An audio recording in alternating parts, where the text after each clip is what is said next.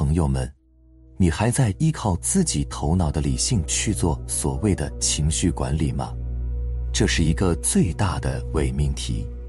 因为你一旦识别到自己的情绪，就会习惯性的用道理、道德标准，或者所谓的理性去评判和压制。但是这些所谓的道理、理性和标准，难道就不是你的习惯？就不是你头脑里的念头了吗？当然是。不要试图用思维、用头脑的认知去管理你的情绪，这只会让情况变得更糟。你的这些所谓的理性思考，其实都是过往的惯性思维，所以结果一定是念头在不断的叠加之后，这些新的念头会继续转化为新的能量。继续在你的体内流动，要么你的情绪变得更加混乱、复杂，更加汹涌、强大，对你造成更大的伤害；要么你所谓的理性念头，会暂时从情绪中接过身体的掌控权，去做一些所谓理性的行动，但是那些情绪就从你的体内消失了吗？当然没有。他们最终的出路只有两条：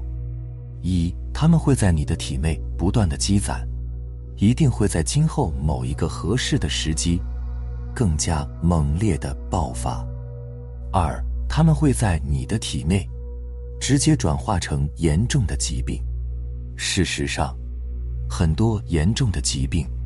都是由体内的负面情绪能量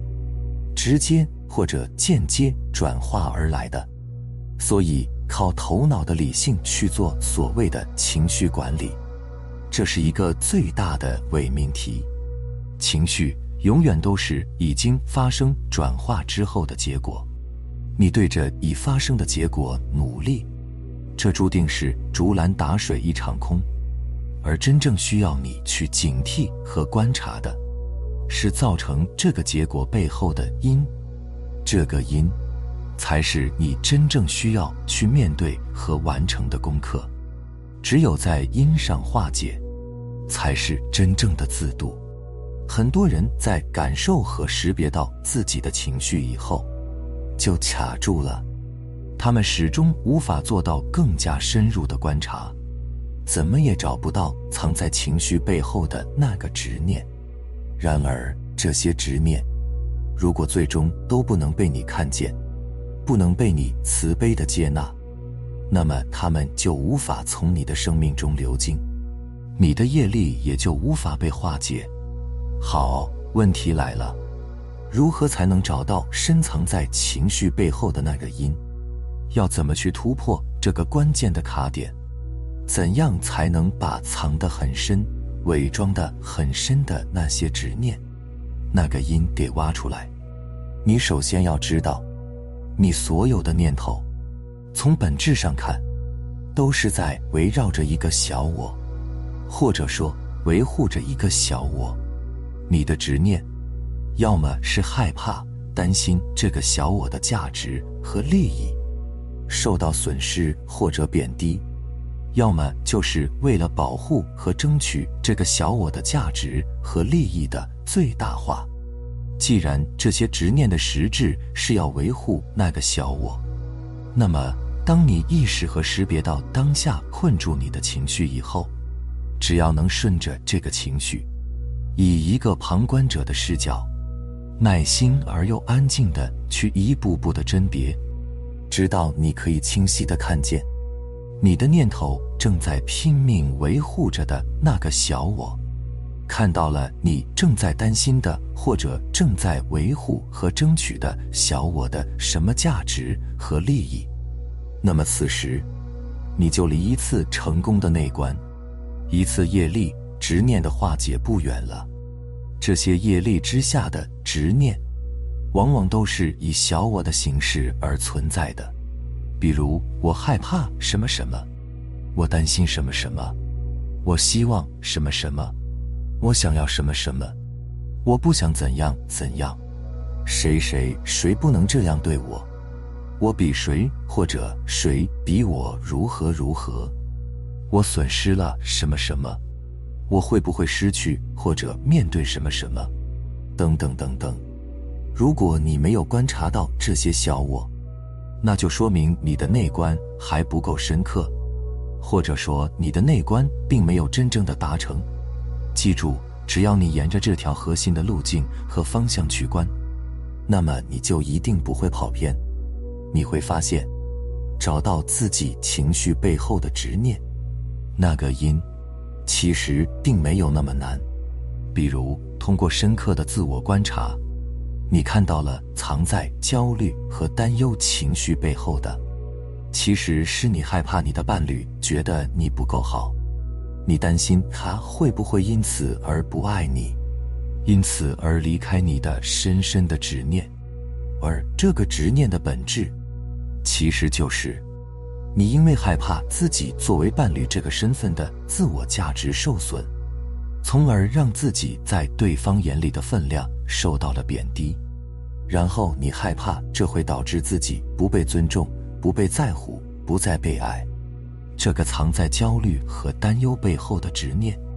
那个你的思维机制正在维护的小我，就被你观察到了。你安静的看到，即是觉，你觉察到了小我，那小我就不在了，在那个瞬间，你就是无我的。再比如，通过深刻的自我观察，你看到了在你愤怒、烦躁或者失望等等情绪的背后，其实是你想要改变和纠正他人的执念，但是观察到这里还不够深刻。为什么你要执着于改变和纠正他人呢？你再继续沿着刚才的轨迹，把识别的焦点聚集在小我上，你就会发现，其实一开始就有一个小我，而这个小我带着自己对关系的完美理想，然后自动化的把一个完美关系的标准投射到了自己的孩子、父母。伴侣、朋友、同事，甚至合作伙伴的身上，正是这个小我，对一个可以满足自己标准的理想关系的期待，才让你的头脑产生出了种种对他人的评判、定义和不满，于是你才有了想要去纠正、改变他人的执念。这个执念的本质。不就是小我希望自己可以拥有一个什么样的孩子，什么样的父母，什么样的伴侣，什么样的朋友，或者什么样的同事吗？骨子里，还是那个小我的标准和需求，与他人的生命无关，与爱无关。到此，藏在你愤怒、烦躁和失望情绪背后的那个执念。那个小我，就被你观察到了。再继续观察下去，当你确定的发现，此刻正在困扰、折磨你的负面情绪，它的名字叫做自卑。此时，你需要继续耐心、深刻的观察下去，直到你看到，原来竟然是你的头脑，在以一个二元化的思维机制。通过让自己和他人进行比较，来试图实现和强化自我的价值，而正是在这个比较的执念之下，你会不断的生出自己以及对自己未来的正面或者负面的定义和评价。那些正面的评价，会让你产生骄傲、自信、自大，甚至傲慢等等的情绪，而那些负面的。比如我真的好差，我的智商、情商都比别人要低，我长得不如别人好看，我就是能力不行，所以我不如别人挣得多，我哪里都不如对方，别人就是比我优秀，比我的命好，我再怎么努力也没有用，我在大家眼里肯定是被嘲笑和看不起的对象，我这辈子也不会成功了。我以后也会是一个穷苦的人，我的后半生一定会很惨，我会一直在社会的底层挣扎，等等等等，这些负面的评判念头，就会让你深深的陷入到自卑、沮丧，甚至焦虑、抑郁等负面情绪之中。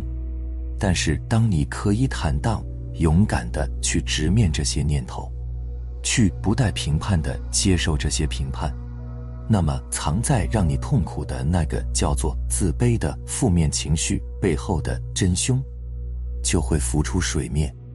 就会暴露在你的觉知之下。当你觉知到这些执念的那一刻，你就和他们剥离了，